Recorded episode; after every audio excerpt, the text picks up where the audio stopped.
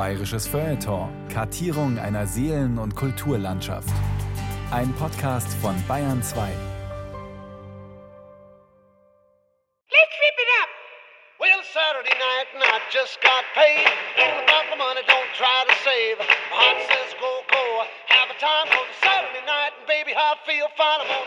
Mein Großvater hat das Radio abends mit ins Schlafzimmer genommen, damit die Geschwister von meiner Mutter keinen Rock'n'Roll oder Musik hören konnten. Hintern wackelnder Schund, Wüstes Gejaule, brünstige Gitarren, hemmungslos, primitiv, obszön. Man wusste gar nicht, was los ist. Lese nur unanständige Romane, weil ich Ende Mai ein Rundfunkgespräch habe über das Obszöne. Das Wort Penis ist mir geläufiger als Brot. Das ist so hereingebrochen über die Leute, dass sie da keinen Weg mehr sahen, wie sie da rauskommen sollen. Was moralisch bedenklich, skandalös, obszön ist, das legt jeder Mensch, jede Gesellschaft, jede Zeit für sich individuell fest. In Syrien etwa gilt öffentliches Eisschlecken als obszön. In Japan wurde eine Künstlerin wegen Verbreitung von obszönem Material verhaftet. Sie hatte ein Kajak in Form einer Vagina entworfen. Obszönität hat mit dem Verstoß gegen herrschende Werte und Normen zu tun und manifestiert sich in der gesellschaftlichen Reaktion, so der Philosoph Ludwig Marcuse. Obszön ist, wer oder was Entrüstung hervorruft. Im Namen des Volkes verkünde ich folgendes Urteil des Schwurgerichts Ulm. Verurteilt werden. Erstens der Angeklagte Böhme. Wegen eines Verbrechens der gemeinschaftlichen Beihilfe zum gemeinschaftlichen Mord in 3907 Fällen zu der Zuchthausstrafe von 15 Jahren. Das Ganze hat aber noch eine größere, weitreichende Folge gehabt, dass man nämlich festgestellt hat, so viel von dem, was wir eigentlich wissen oder meinen zu wissen, hat sich halt herausgestellt, man weiß doch noch nicht so viel über die Verbrechen im Osten. Auschwitz, Comics, Rock'n'Roll. Das Obszöne und die 1950er Jahre. Ein bayerisches Feuilleton von Renate Eichmeier.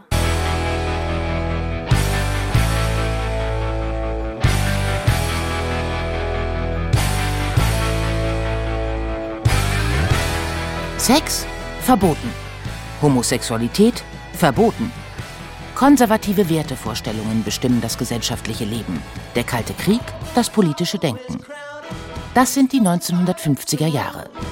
Nach den Verwüstungen von NS-Diktatur und Zweitem Weltkrieg versucht die westdeutsche Gesellschaft einen Neustart in Richtung Demokratie. Ein Lichtblick ist der Hörfunk. Das Radio entwickelt sich zum Forum für intellektuelle Diskussionen und gesellschaftliche Auseinandersetzungen. Ansonsten herrschen restriktive Ordnung und moralischer Mief. Frauen tragen Röcke, Männer Hosen.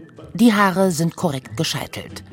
Man verdrängt die NS-Verbrechen, arbeitet am Wirtschaftswunder und produziert moralische Aufgeregtheiten um Darstellungen im Bereich Liebe, Sex, Privatleben, was der Philosoph Ludwig Marcuse in einem Rundfunkgespräch 1960 etwas genervt kommentiert. Wir alle stehen unter so viel entsetzlichen Einflüssen. Und die entsetzlichsten sind die, die gar nicht als entsetzlich in Erscheinung treten, dass es mir nun ziemlich harmlos zu sein scheint, ob da in einem Buche nun mehr oder weniger schlimme Worte drin vorkommen, sogenannte schlimme Worte drin vorkommen. Mir kommt das alles als eine ungeheure Kinderei vor und ich muss ehrlich gestehen, die Seite der Frage interessiert mich eigentlich überhaupt nicht. Mich interessiert viel mehr, wie sich die Darstellung des sexuellen Lebens gewandelt hat, zum Beispiel von Ovid bis zu Henry Miller. Und das wollte ich eigentlich viel mehr herausbringen als ein großer Streit über die Frage, wie weit soll man das nun verbieten oder nicht und wer möge nun Schaden an seiner Seele nehmen und nicht. Was ist obszön? Was Pornografie? Was Schmutz und Schund? Die Darstellung von Geschlechtsverkehr? Von Nacktheit? Von Prostitution? Ludwig Marcuse, Philosoph, Schriftsteller, Emigrant während der NS-Zeit, wehrt sich in einer Diskussionsrunde im Bayerischen Rundfunk vehement gegen Verbotsforderungen und tritt für die Freiheit der Einzelnen ein. Eine absolute Ausnahme. Denn in den 1950er Jahren toben angesichts nackter Haut moralische Entrüstungstsunamis durch die Bundesrepublik. Die Grauen der nahen NS-Zeit dagegen versinken in den Untiefen gesellschaftlichen Schweigens – und mit ihnen die Fragen nach individueller Verstrickung, Verantwortung, Schuld, nach der Obszönität von menschenverachtendem Rassismus.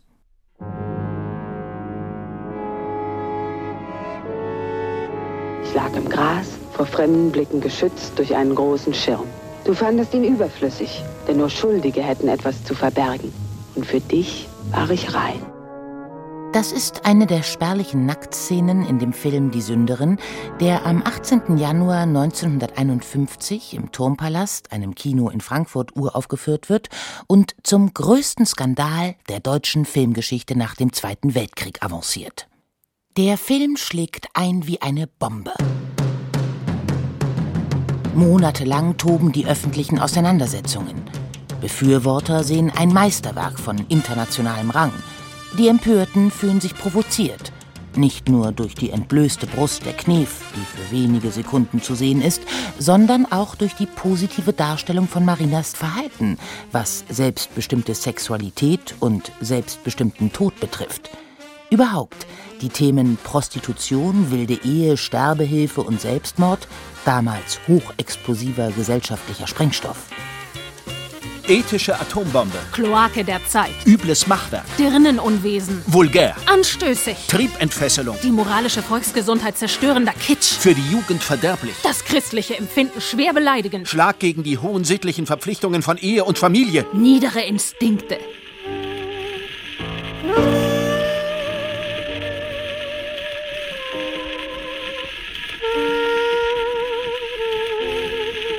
Uns wurde schlecht schreibt einer der US-Soldaten, der bei der Befreiung des Konzentrationslagers Dachau dabei war.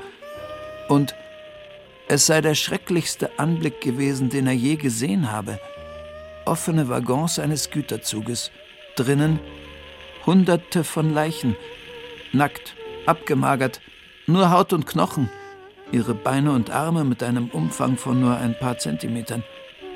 Sie haben kein Gesäß gehabt, bei vielen waren Einschusslöcher in den Hinterköpfen zu erkennen. Mai 1945. Der Zweite Weltkrieg ist vorbei. Deutschland liegt in Trümmern. Amerikanische Truppen besetzen Bayern und stehen fassungslos vor den Massen Ermordeter in Dachau und andernorts. US-Kommandanten verordnen der deutschen Zivilbevölkerung die direkte Konfrontation mit den Gräueltaten. Sprich, Einheimische müssen die Konzentrationslager besuchen und die Ermordeten würdevoll in Gräbern beerdigen. Auf dem sogenannten Leitenberg nördlich von Dachau werden etwa 2000 Tote bestattet. Die Landsberger Historikerin Edith Reim hat sich intensiv mit der Aufarbeitung der NS-Gewaltverbrechen auseinandergesetzt. Also da haben alle Deutschen eigentlich gehofft, dass Gerechtigkeit geschehen würde und dass sozusagen die ganzen Verbrechen geahndet würden. Das ist ja ganz klar. Also viele Menschen hatten ja alles Hab und Gut verloren. Viele junge Männer waren im Krieg geblieben, waren gefallen. Also sehr viele Familien hatten sozusagen ihre Existenz verloren, ihre Söhne verloren. Und dass dann natürlich dieser Krieg oder die Ahnung des Krieges auch als wichtiges gesellschaftspolitisches Projekt verstanden wurde, ist, glaube ich, ganz nachvollziehbar. Wer aber sollte die Verbrechen ahnden? Welche Autorität hatte die Macht dazu? Es waren einerseits natürlich die Alliierten. Das war das, was wir alle kennen, also zum Beispiel das Nürnberger Internationale Militärtribunal, wo die Hauptschuldigen vor Gericht standen. Genauso auch die amerikanischen Nachfolgeprozesse von Nürnberg, also dazu gehört zum Beispiel Ärzteprozess, Juristenprozess und so weiter, viele andere Prozesse, die geführt wurden, also insgesamt zwölf, die von den Amerikanern noch in Nürnberg geführt wurden. Ribbentrop ist zum Tode verurteilt. Er steht da mit schütterem weißen Haar, müde, einen bitteren Zug um den Mund, mit verschleierten Augen. Der zweite Strang eigentlich von sozusagen juristischer Initiative, das war die deutsche Justiz. Und das ist etwas, was immer gern vergessen wird. Aber die Amerikaner, die Briten, Franzosen und auch die Sowjets waren der Meinung, die Deutschen müssen sich auch mit ihren Verbrechen selbst justiziell auseinandersetzen. Ich bin fragebogenkrank, ich bin fragebogenkrank. Kennen Sie das fürchterliche Leiden? In meinem Fragebogen stimmt zwar ziemlich alles, Gott sei Dank, und das will ja heutzutage schon was bedeuten aber trotzdem werde ich den einen Tick nicht los. Was mache ich bloß? Was mache ich bloß? Ich sehe nur Zahlen, 1 bis 131. Habe ich auch alles richtig ausgefüllt? Was weiß ich? Die deutsche Zivilbevölkerung lebt in jenen Nachkriegsjahren mehrheitlich in sehr prekären Verhältnissen. Die Städte sind zerstört, Familien zerrissen, Wohnraum ist knapp, Essen ebenso. Das Interesse an den Prozessen in Nürnberg ist eher gering. Die Menschen sind mit sich selbst beschäftigt. Dass die Hauptschuldigen des NS-Regimes vor Gericht gestellt werden, stößt aber auf breite Zustimmung in der Bevölkerung, die sich dadurch auch entlastet sieht. Denn die Schuldigen, das sind die da oben. Mit den Entnazifizierungsverfahren ändert sich das. Die strafrechtliche Verfolgung geht weg von der NS-Führungselite hin zur breiten Bevölkerung. Die Konfrontation mit der eigenen Verstrickung in das NS-Regime ist für die Menschen ungleich schmerzhafter. Es hat sich so ein bisschen das Gefühl breit gemacht, na ja, es werden Prozesse abgehalten, aber irgendwie, also die Großen lässt man laufen und die Kleinen müssen dann ihren Kopf hinhalten. Also das war zum Beispiel immer bei der Entnazifizierung diese Vorstellung. Also bei der Entnazifizierung hat man ja damit begonnen, dass man sozusagen die kleinen Ortsgruppenleiter, Kreisleiter und so weiter vor Gericht gebracht hat, also vor den Spruchkammern zur Verantwortung gezogen hat, aber zu den Gauleitern und zu den, sage ich mal, Big Shots, also zu den Hauptschuldigen gar nicht gekommen ist, ja, oder erst später dazu kommen wollte.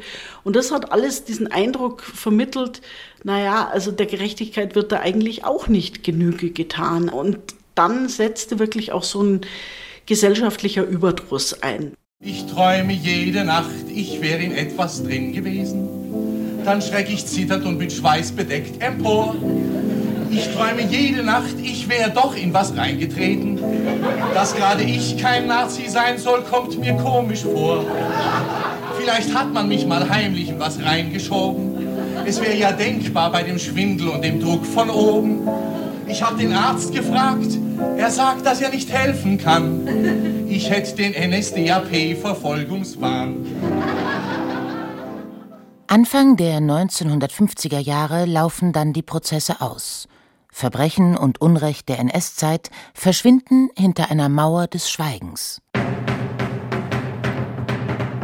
Und die deutsche Öffentlichkeit stürzt sich auf sogenannte Obszönitäten, auf moralische Aufreger rund um Liebe und Sex.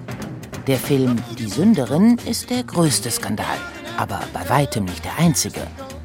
Bereits 1948 kurbelt die Einführung der D-Mark in den westlichen Besatzungszonen die Wirtschaft an und sorgt für den Boom eines Nischenproduktes. Erotische Heftchen und Magazine überschwemmen Kioske, Bahnhofsbuchhandlungen und auch den Zeitungsstand im bayerischen Wirtschaftsministerium.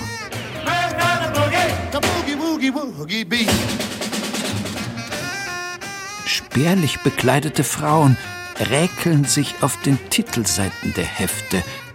Die heißen neutral Paprika, Spaßvogel, Paradies oder versprechen mit Titeln wie Das nackte Mädchen, Buch einer Gefallenen oder Sexualleben einer Bäuerin, anzügliche Geschichten, enthalten außerdem Werbung für Verhütungsmittel und Anzeigen zwecks erotischer Kontaktaufnahme. Der Boom der Erotikheftchen führt zu zahlreichen Beschwerden besorgter Bürger und Bürgerinnen. In München etwa konfisziert die Polizei im Dezember 1949 auf Geheiß der Staatsanwaltschaft fast täglich sogenannte Schmutz- und Schundschriften an Bahnhöfen und Kiosken, was in der Presse teils mit Zustimmung, teils mit Hohn quittiert wird die Frankfurter Rundschau etwa spottet über die Lastwagenfuhren von Heftchen, die die bayerischen Beamten aufs Präsidium bringen lassen. Tausende, Zehntausende von schlecht gedruckten Heftchen mit Fotos wenig bekleideter Mädchen werden in den warmen Stuben der Polizeireviere eingelagert. Eine menschliche Polizei. Jeder von uns hätte im kalten Dezember Mitleid mit diesen armen, frierenden Nacktheiten. Obwohl der Boom der Erotikheftchen im Sommer 1950 ohnehin angesichts des harten Konkurrenzkampfes wieder abebbt, wird in der Öffentlichkeit der Ruf nach einem neuen Gesetz laut, mit dem Schmutz und Schund wirkungsvoll bekämpft werden sollen. Denn mittlerweile flutet eine neue Art von Heftchen von jenseits des Atlantiks auf den deutschen Markt, beliebt bei den Jugendlichen, von den besorgten Erwachsenen misstrauisch beäugt und für gefährlich befunden.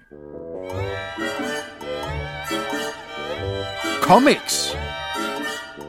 Ende August 1951 erscheint das erste Mickey Maus Magazin in Deutschland.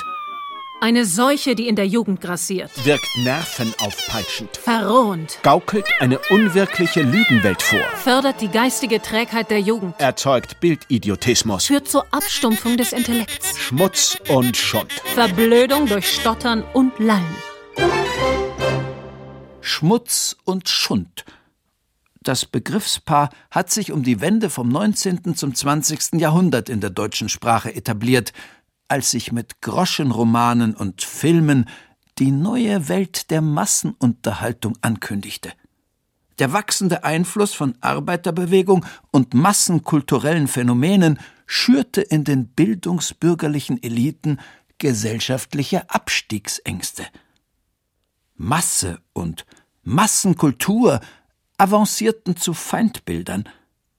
Die Begriffe Schmutz und Schund etablierten sich als Kampfansage gegen die Massenkultur, wobei Schmutz die sexuell anstößigen Produkte meinte und Schund diejenigen, die als künstlerisch nicht wertvoll angesehen wurden. 1950 überbringen Jugendliche dem Bundespräsidenten Theodor Heuss ihre Neujahrsgrüße und ihre Wünsche. Christel Fenk, Vertreterin der Naturfreunde Jugend im Landesjugendring Nordrhein-Westfalen. Herr Präsident, ich überbringe Ihnen die Neujahrsgrüße der Jungen und Mädchen von Nordrhein-Westfalen. Wir Jungen wünschen ein Gesetz, das die groben Auswüchse der Schmutz- und Schundliteratur, vor allem aber ihre öffentliche Anpreisung unmöglich macht. Im Juni 1953 verabschiedet der Bundestag das Gesetz über die Verbreitung jugendgefährdender Schriften. Ein Schmutz- und Schundgesetz, wie Spötter lästern. Es sollen aber nicht nur unsittliche, sondern auch Verbrechen, Krieg und Rassenhass verherrlichende Schriften aus dem Verkehr gezogen werden. Eine Bundesprüfstelle für jugendgefährdende Schriften wird eingerichtet. Ihre Aufgabe ist es, zu entscheiden, welche Veröffentlichungen auf den Index kommen sollen. Ausschlaggebend dabei ist, welche Wirkung ein Text nach Meinung der Prüfstelle auf die Jugendlichen hat. Zunächst geraten Comics ins Visier der italienische Western Der kleine Sheriff und zwei Tarzan-Heftchen. Im Sheriff-Western-Comic wird ein Mordversuch über mehrere Seiten beschrieben, was nach Meinung der Prüfstelle auf Kinder und Jugendliche verrohend wirkt. Hey, hey, hey! Ja. Der kleine Sheriff wird verboten. Tarzan überlebt einen ersten Check durch die Prüfstelle.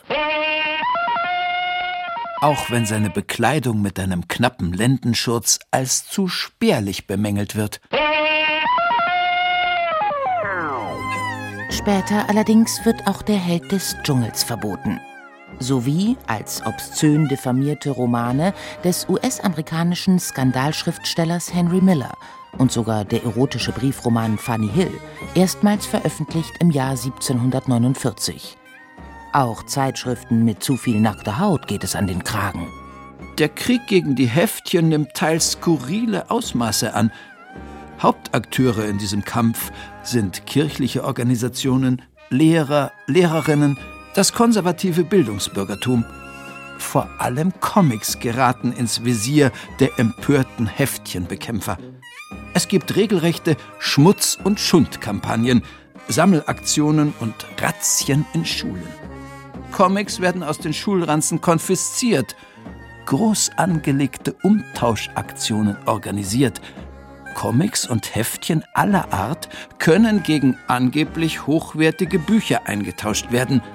Die Comics werden vernichtet, verbrannt oder vergraben.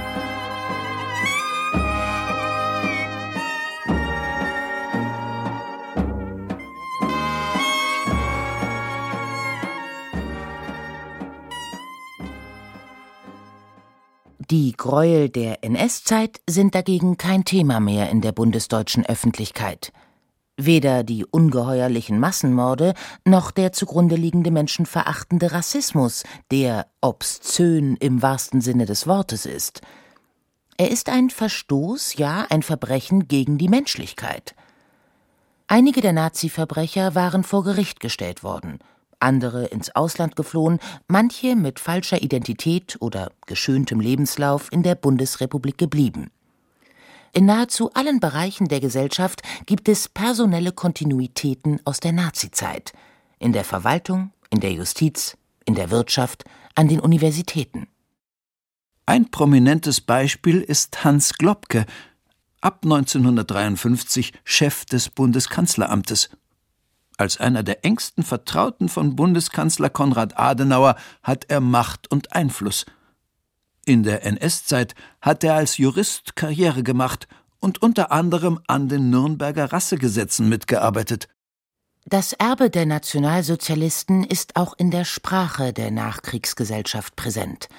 In ihrem Kampf gegen Comics, Heftchen, sogenannten Schmutz und Schund, haben viele der Empörten keine Bedenken, auf NS-Jargon zurückzugreifen. Von Volksmoral und Volksgesundheit ist die Rede, von Verfall und Untergang, von Gift, das den Volkskörper bedrohe. Schmutz und Schund werden zu Kampfbegriffen gegen amerikanische Einflüsse. Gesellschaftliche Eliten wähnen die deutsche Kultur bedroht. Durch die aufkommende Popkultur, die wie eine Welle über den Atlantik rauscht, Zeitschriftenstände, Platten und Buchläden, Sendeplätze im Radio erobert. Und die deutschen Jugendlichen begeistert. Die erste Rock'n'Roll-Platte, die zu uns gekommen ist, war Bill Haley und zwar mit seinem Hit 1953 Crazy Man Crazy. Das war sein erster Hit in Amerika. Und die Platte ist ungewöhnlicherweise bei uns in Deutschland gleich im Januar 1954 erschienen. Äh, hat jetzt nicht die Welt einstürzen lassen, also hat sich nicht besonders verkauft, aber es war die erste Rock'n'Roll-Platte, die in Deutschland erschienen ist. Klaus Kettner lebt im Münchner Norden, wo er auch seine Firma Hydra Records betreibt. Er veröffentlicht Rock'n'Roll, vertreibt CDs und veranstaltet Konzerte. Sein Spezialgebiet ist Bill Haley, dessen Band er jahrelang in Europa gemanagt hat. Und richtig los ging es dann eigentlich erst 1956. Da kam dann Rock Around the Clock im Juni 56 auf Platz 1 der deutschen Charts. In Amerika war es ja schon im Jahr zuvor Nummer 1. Und dann sind viele Platten von Bill Haley erschienen.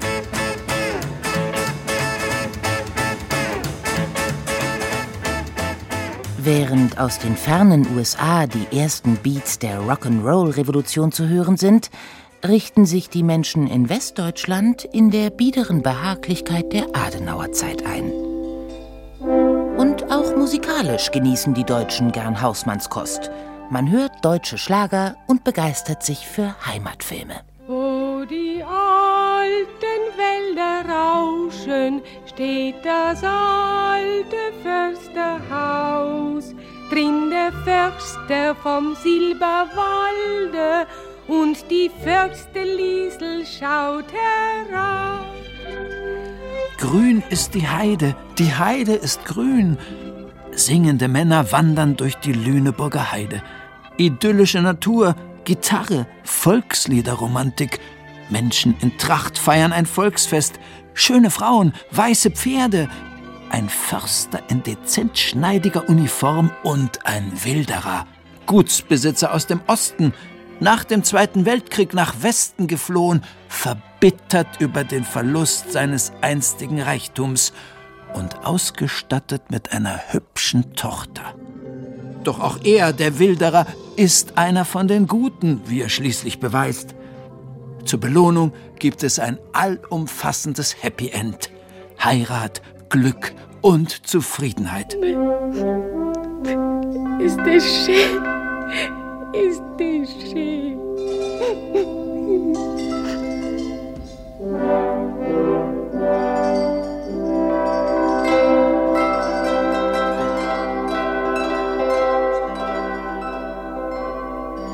Der Film Grün ist die Heide erscheint 1951, im gleichen Jahr wie Die Sünderin.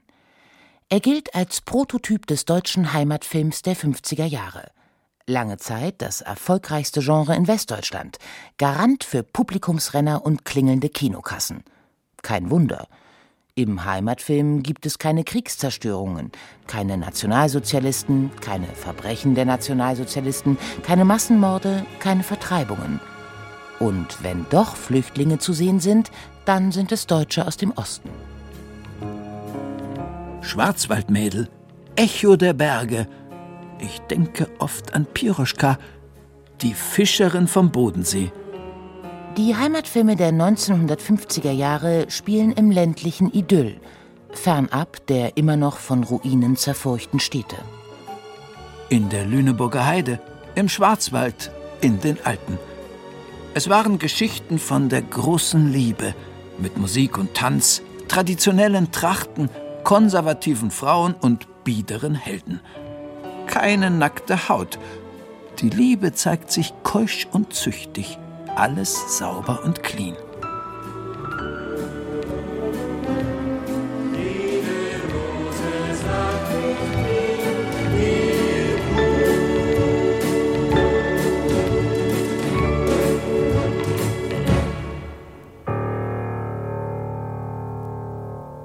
Die Adenauerzeit zelebriert zwar behagliche Häuslichkeit und traditionelles Familienidyll, das echte Leben der Deutschen aber sieht oft anders aus. War natürlich schwierig, weil ein Teil der Väter ist nicht mehr nach dem Krieg nach Hause gekommen. Das heißt, die Mutter musste die Familie schmeißen, musste arbeiten gehen.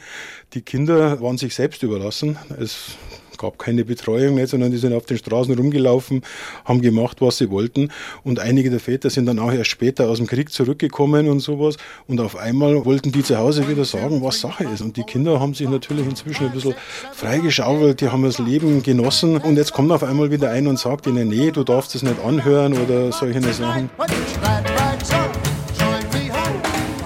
Die Teenager haben auf einmal eine neue Musik gehabt, das was man bisher nicht kannte und waren begeistert noch dazu. Es kam ja aus Amerika, damals war das schick, was aus Amerika gekommen ist, zumindest für die Jugend. Für die Erwachsenen war das eher, ja, man wollte es nicht hören, es war Lärm, es war, wie man damals gesagt hat, Urwaldmusik und Hottentottenmusik und, und solche Ausdrücke, die halt damals äh, benutzt wurden, um das schlecht zu machen. Aber die Jugend war nicht mehr zu halten, also die sind drauf abgefahren. Der Rock'n'Roll wird zum Soundtrack jugendlicher Rebellion. Seine Erfolgsgeschichte beginnt, so Klaus Kettner, mit Bill Haleys erstem Film Rock Around the Clock im Jahr 1956. Deutscher Titel Außer Rand und Band.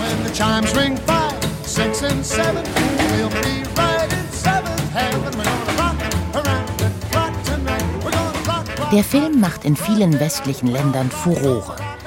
Der Bundesrepublik hat vorher nur Die Sünderin mit Hildegard Knef mehr Aufmerksamkeit erregt. Die Energie des Rock'n'Roll überträgt sich auf die Jugendlichen im Kino. Sie wippen zum Rhythmus auf den Kinostühlen, werfen Gegenstände durch die Säle, randalieren vor den Lichtspielhäusern. Ihre Vorbilder sind Filmhelden wie Marlon Brando und James Dean. Sie tragen Jeans und Lederjacken, lieben Mofas und Transistorradios, werden Halbstarke genannt und etablieren eine neue Jugendkultur. Mit dem Ziel, sich von ihrer Elterngeneration und dem Mief der Adenauerzeit zu emanzipieren. Und die Erwachsenen sind entsetzt. Ihre Kids drohen außer Kontrolle zu geraten, außer Rand und Band.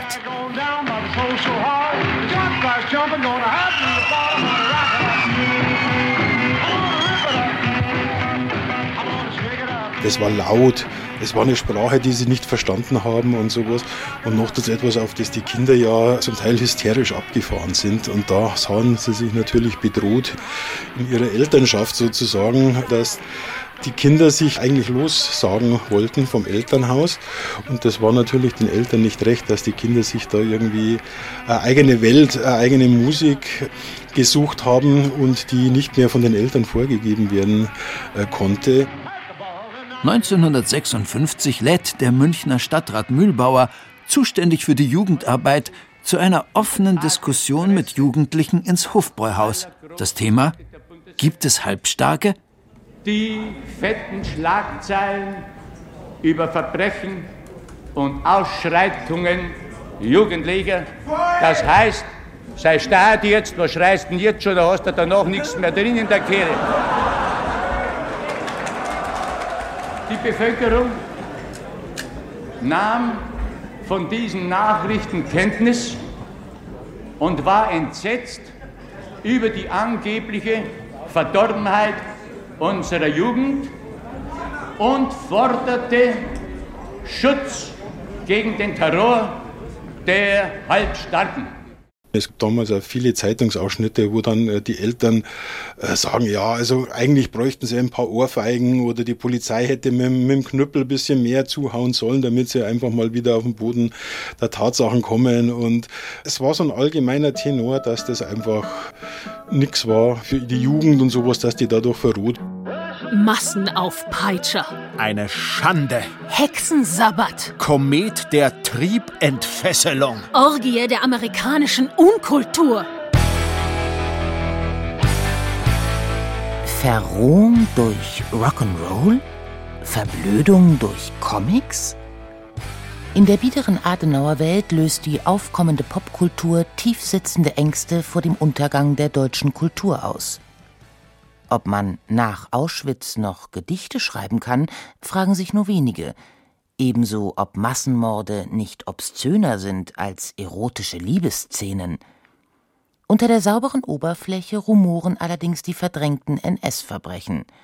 Mehr oder weniger durch Zufall kommen sie 1958 wieder ins Blickfeld der Öffentlichkeit.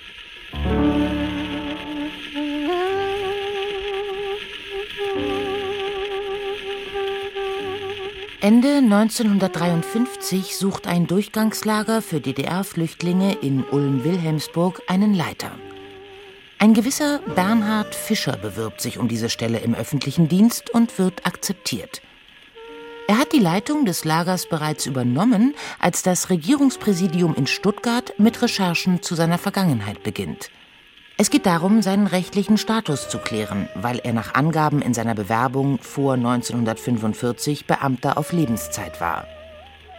Eine Anfrage beim Berlin Document Center, in dem die Amerikaner Unterlagen der NS-Organisationen lagern, liefert detaillierte Auskunft über die Vergangenheit dieses Bernhard Fischer.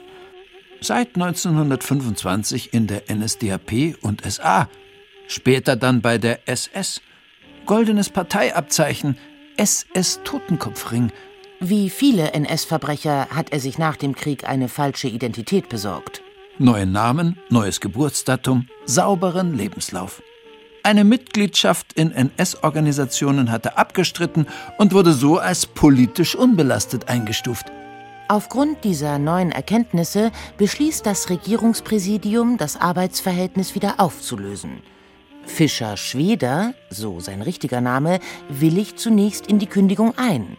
Als er keine neue Arbeit findet, klagt er aber auf Wiedereinstellung in den öffentlichen Dienst. Die Kripo beginnt zu ermitteln.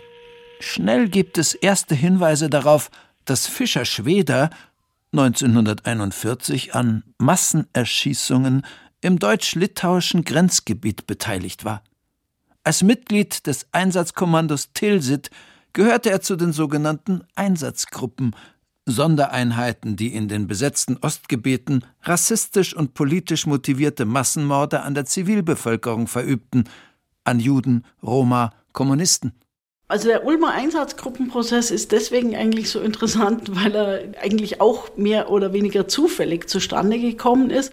So die Historikerin Edith Reim über den Prozess, der durch die Ermittlungen gegen Fischer-Schweder ausgelöst wurde. Eigentlich der Anlass war sozusagen nicht die Verbrechen. Die Verbrechen waren eigentlich, ich sage es jetzt mal so etwas ironisch, der Beifang, sondern das Eigentliche war ja sein Wunsch, wieder eingestellt zu werden als deutscher Beamter. Und es hat sich halt herausgestellt, dass das Einsatzkommando Tilsit von Juni bis September 1941 5500 jüdische Männer, Frauen und Kinder ermordet hat in diesem deutsch-litauischen Grenzbereich.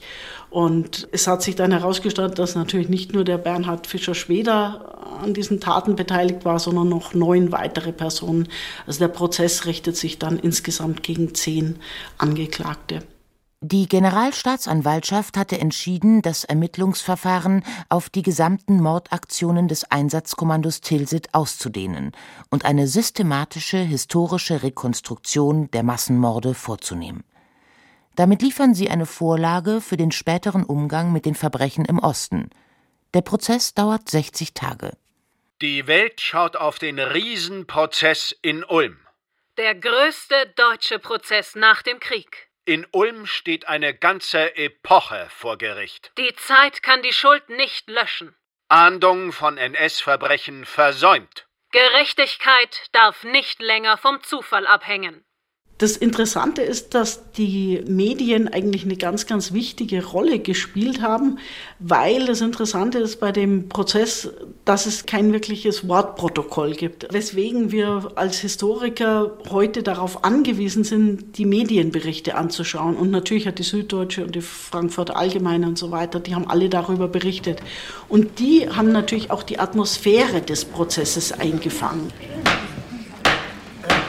Den Männern auf der Anklagebank des Ulmer Schwurgerichtes sieht man auf den ersten Blick nicht an, dass es sich um Massenmörder handelt. Sie sind gut gekleidet, sie sind höflich, sie wirken wie Biedermänner und geben sich betont bürgerlich. Hauptangeklagter ist der frühere Polizeichef von Memel und SS-Oberführer Fischer Schweder. Nach Zeugenaussagen ein typischer SA-Schläger, der mit der SA in Berlin groß geworden ist. So beschreibt ein Journalist seine Eindrücke. Fischer Schweder ist ein hochgewachsener Mann mit breiten Schultern. Arrogant, überheblich, selbstbewusst und eitel. Seine weitschweifigen Ausführungen begleitet Fischer Schweder mit großspurigen Gesten. Von Einsicht, Schuldgefühl oder Reue ist bei ihm auch nicht eine Spur zu erkennen. Durch die ausführliche Berichterstattung in der Presse erfährt die deutsche Öffentlichkeit Details über die Massenmorde. Jüdische Männer, Frauen und Kinder wurden gefangen genommen an einen Waldrand oder eine Wiese geführt. Dort wurden ihnen die Wertsachen abgenommen. Dann mussten sie zuerst ihr Grab ausheben, bevor sie erschossen wurden. Die nächsten Opfer mussten vor ihrer Ermordung die Leichen in die Grube werfen. Es ist vor allem die Geschichte eines Volkes, nämlich des jüdischen Volkes, das hier im Mittelpunkt steht. Wir hatten auch schon früher, in früheren Jahrhunderten, im 13. und 14. Jahrhundert, Judenverfolgungen, Judenpogrome, wir hatten aber noch nie in der Geschichte staatlich organisierten Mord an einem ganzen Volk. Durch den Prozess wird klar, dass die Männer, die die Massenmorde im Osten begangen haben, unbehelligt mitten in der Gesellschaft leben. Sie können Nachbarn sein, Arbeitskollegen, Bekannte. Auch in der Presse werden nun Forderungen nach einer systematischen Verfolgung der mutmaßlichen Täter laut. Die Stimmung in der Bevölkerung ist geteilt, wie Zuschriften, Briefe und Postkarten an die Staatsanwaltschaft und ans Ulmer Landgericht zeigen. Viele begrüßen die strafrechtliche Verfolgung der NS-Verbrecher, ja, sie äußern sogar die Befürchtung, die Angeklagten könnten nicht hart genug bestraft werden. Andere sehen sie eher als Störfaktor in Zeiten des Wiederaufbaus und erinnern an die Luftangriffe im Zweiten Weltkrieg und die Vertreibungen der Deutschen aus den Ostgebieten.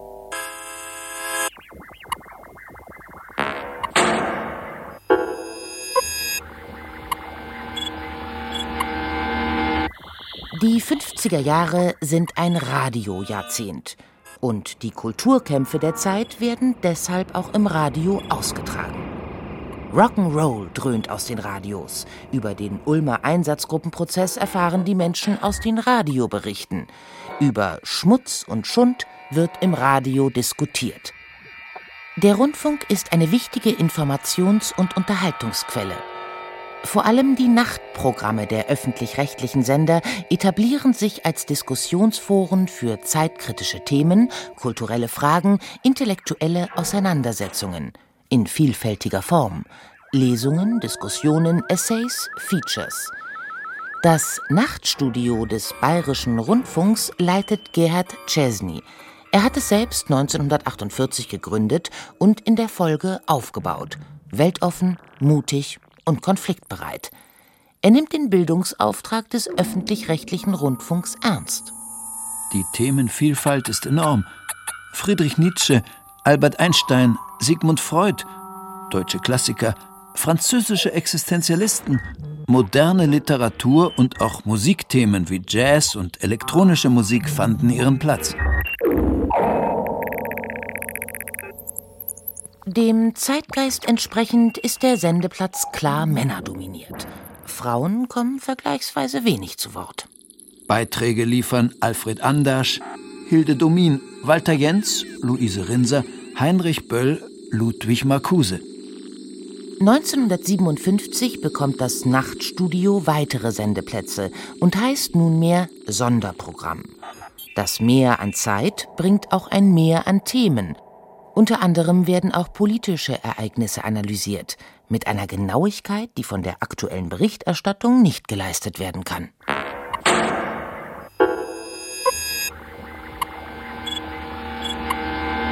Im Dezember 1959 lösen Hakenkreuzschmierereien an der Fassade der neu eröffneten Kölner Synagoge öffentliche Bestürzung aus. Während in- und ausländische Medien wochenlang darüber berichten, kommt es zu einer Flut von weiteren antisemitischen Schmieraktionen. Als dumme Jungenstreich versuchen Teile der Presse und Bundeskanzler Adenauer, den Vorfall in Köln herunterzuspielen. Etwa zur gleichen Zeit bereitet Gerhard Czesny im BR Nachtstudio eine Sendung zum Thema Das Obszöne in der Literatur vor. Ein damals hochaktuelles Sujet. Wo endet die Kunst, wo beginnt der Schund? Neben Ludwig Marcuse sind beteiligt Rudolf Walter Leonhardt, Feuilletonchef der Zeit, der evangelische Pfarrer und Publizist Eberhard Stammler und Heinz-Maria Ledig-Rowold, Chef des Rowold Verlages, der unter anderem Henry Miller verlegt, sexuelle Darstellungen in der Literatur verteidigt und sich gegen Marcuses provokante These wehrt – die Darstellung von Sexuellem sei ein menschliches Bedürfnis und gerechtfertigt, unabhängig von ihrer künstlerischen Form. Professor Marcuse, äh, ist es wirklich so, dass man einen Freibrief ausstellen sollte für jede Form, sprachliche und literarische Form? Der Meinung bin ich doch nicht. Ich meine, es Sehen gibt Sie, doch Schmutz und Schund. Sehen Sie, Herr Ledig, wenn Sie sagen, es gibt doch Schmutz und Schund, dann kommen wir wirklich ins Grenzlose. Denn wer kann das definieren? Die einen halten dies Buch für Schmutz und Schund, die anderen halten jenes Buch für Schmutz und Schund. Wenn ein so ungeheures Bedürfnis in der Welt da ist, eine bestimmte Gattung von gedrucktem zu lesen, woher kommt das? Und was tut diese Gattung? Ist das wirklich schädlich? Ich kann aus meiner Jugend sagen, dass ich sehr viel Groschenhefte gelesen habe. Zum Beispiel erinnere ich mich besonders an die tolle Lola. Und dass ich nicht Schaden gelitten habe, sondern es war für mich eine Erleichterung und eine Lösung. Und ich freue mich, dass ich einen Mann wie Havelock Ellis auf meiner Seite habe, der ganz klipp und klar sagt, die Erwachsenen brauchen das genauso, wie die Kinder Märchen brauchen. Herr Marcuse, würde ich meinen, dass nicht alle Kinder Marcuses sind. Pfarrer Stammler plädiert für eine generelle Verwendung des Begriffes Pornografie und seine Ausweitung auch auf einen ebenso viel gelesenen wie umstrittenen Schriftsteller wie den Amerikaner Henry Miller. Ich würde es für ehrlicher halten, diese ganze Literatur von Henry Miller bis zu den Groschenheften mit einem ganz schlichten Titel Pornografie zu versehen, dass jeder weiß, um was es handelt Leonhard von der Zeit verteidigt dagegen Henry Miller. Man kann doch nicht allen Ernstes behaupten wollen, dass die beiden Bücher von Henry Miller, Der Wendekreis des Krebses und Der Wendekreis des Steinbocks, oder auch der Erzählungsband Der schwarze Frühling sich ausschließlich mit äh, sexuellen Vorgängen beschäftigen. In diesen drei Büchern drückt sich doch ein Weltbild aus, das sich zum Beispiel auseinandersetzt mit unserer Zivilisationswelt, mit den uns bedrohenden kriegerischen Auseinandersetzungen. Das Buch ist doch pazifistisch. Nur Miller lässt bei der Darstellung unseres bedrohten Lebens halt äh, nichts aus. Ich meine, er schildert das gelebte Leben, wie es halt ist und streicht nicht das Wort Bett oder das Wort Geschlechtsverkehr. Herr Lediger streicht auch ganz andere Worte nicht, aber ich habe gar keinen Einwand dagegen. Ich habe gar keinen Einwand dagegen. Ich habe nur einen Einwand dagegen, dass man es Herrn Miller erlaubt und da kommen große und prächtige Herren an und geben ihm mit einem großen Namen und geben ihm eine Bescheinigung, dass er darf, weil er auch weltanschauliches behandelt und gegen die Groschenhefte, die vielleicht eine viel wichtigere Funktion erfüllen ich meine jetzt Funktion, die vielleicht eine viel wichtigere Funktion erfüllen, gegen die geht man vor und gegenüber die spricht man mit Verachtung. Da ich keinen Schmutz kenne, kann ich auch keinen Schmutz sehen, weder bei Herrn Miller noch bei den Groschenheften. Konstatiert Ludwig Marcuse für sich. Pfarrer Stammler hat Bedenken. Leser könnten mit der Darstellung sexueller Inhalte überfordert sein und sich der Orgie hingeben. Ledig Rowold findet den Gedanken abwegig. Leonhard von der Zeit sieht diese Gefahr nur bei Schundheftchen, nicht aber bei Literatur. Und Ludwig Marcuse verficht wie eh und je die Freiheit des Einzelnen. Jeder ist für sich verantwortlich und nicht irgendeine Zensur oder irgendein Staat oder so etwas. Wer es nicht will, kann es weglesen und braucht es nicht zu lesen. Wer dagegen ist, möge dagegen sein. Wem es etwas gibt, dem mag es etwas geben. Die Sendung provoziert. Dutzende Briefe landen auf dem Schreibtisch von Gerhard Chesney. Einige wenige Hörer sind angetan von der Offenheit der Diskussion. Das Gros der Schreiber aber ist empört. Ich ärgere mich, grün und blau in dieses ärgerliche Geschwätz der Diskussion nicht eingreifen zu können. Mir ist beim Anhören all dieser Ungeheuerlichkeiten der bewusste Hut hochgegangen, und meiner Frau hat es die Sprache verschlagen. Was gestern geboten wurde, war ein Skandal.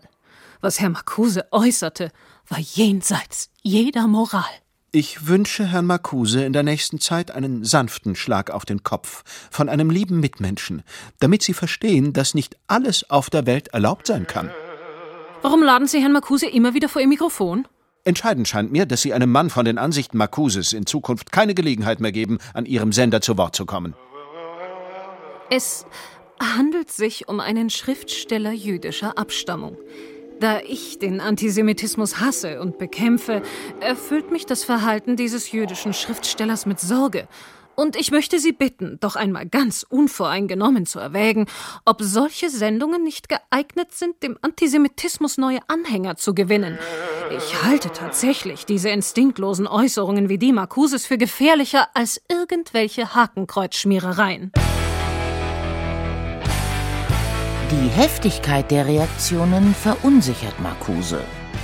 An Gerhard Chesney schreibt er, dass er sich große Sorgen mache, dieser könnte wegen des Obszönen Schwierigkeiten bekommen. Der beruhigt ihn aber. Ob die Geschichte noch vor den Rundfunkrat komme, wisse er nicht. Aber er würde immer mit großem Vergnügen eine Lanze für Obszönität und Ludwig Marcuse brechen. Außerdem gebe es ja auch noch die Pressefreiheit. Gerhard Chesney hat keinen leichten Stand. Nicht nur die Sendungen von Ludwig Marcuse reizen ultrakonservative Kreise, auch Hermann Kästen, Jean-Paul Sartre, Aldous Huxley, Leszek Kolakowski sind unerwünscht. Autoren, die man als Atheisten einstuft, eines aggressiven Antikatholizismus oder der Begünstigung des Kommunismus verdächtigt. Publizistische Rückenstärkung kommt von der Zeit – Sie druckt Marcuses Überlegungen zum Obszönen in der Literatur, und der Paul List Verlag beauftragt ihn mit einer Ausarbeitung zu einem Buch. Nach einer offenen Konfrontation mit seinen Vorgesetzten verlässt Gerhard Chesney 1962 den Bayerischen Rundfunk. Und auf den Straßen Schwabings proben junge Menschen den Aufstand gegen den Mief der Adenauerzeit. Ja, meine Zuschauer, so ging es vor 10, 12 Tagen in München Abend für Abend zu, vier, fünf Abende lang. Inzwischen hat sich glücklicherweise Münchens Leopoldstraße wieder beruhigt, aber nicht beruhigt haben sich die Gemüter und die Meinungen äh, über die Vorfälle. So berichtet Anfang Juli 1962 das bayerische Fernsehen rückblickend über die gewalttätigen Auseinandersetzungen, die als Schwabinger Krawalle in die Münchner Stadtgeschichte eingehen.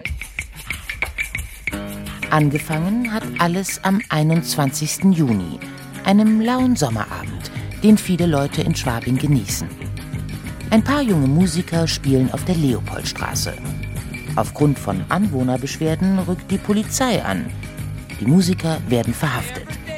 Das junge Publikum ist empört über das unverhältnismäßig harte Vorgehen der Polizei. Nazi-Polizei, scheinen die Rufe durch die Nacht. Die Situation eskaliert. Es kommt zu gewalttätigen Auseinandersetzungen, die auch in den nächsten Tagen anhalten.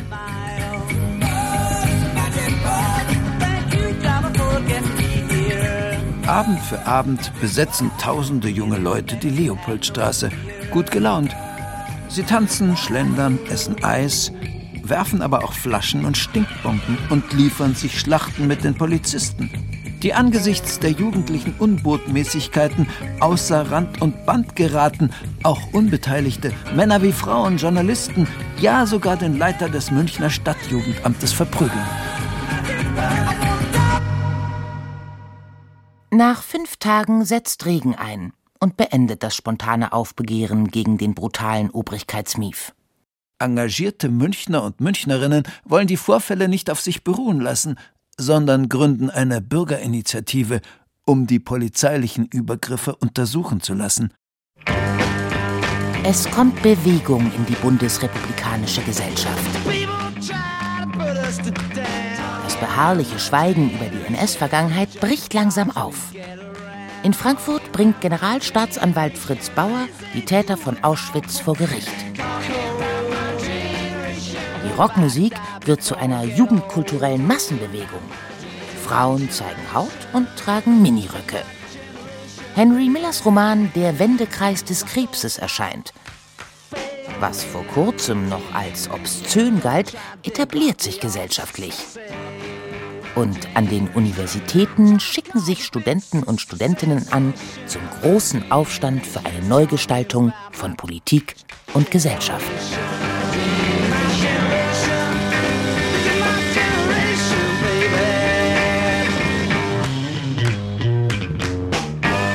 Auschwitz, Comics, Rock'n'Roll.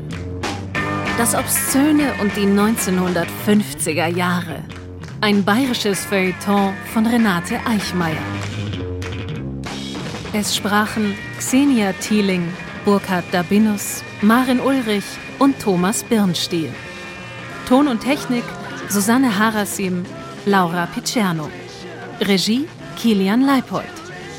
Redaktion Michael Zametzer. Eine Produktion des Bayerischen Rundfunks 2024.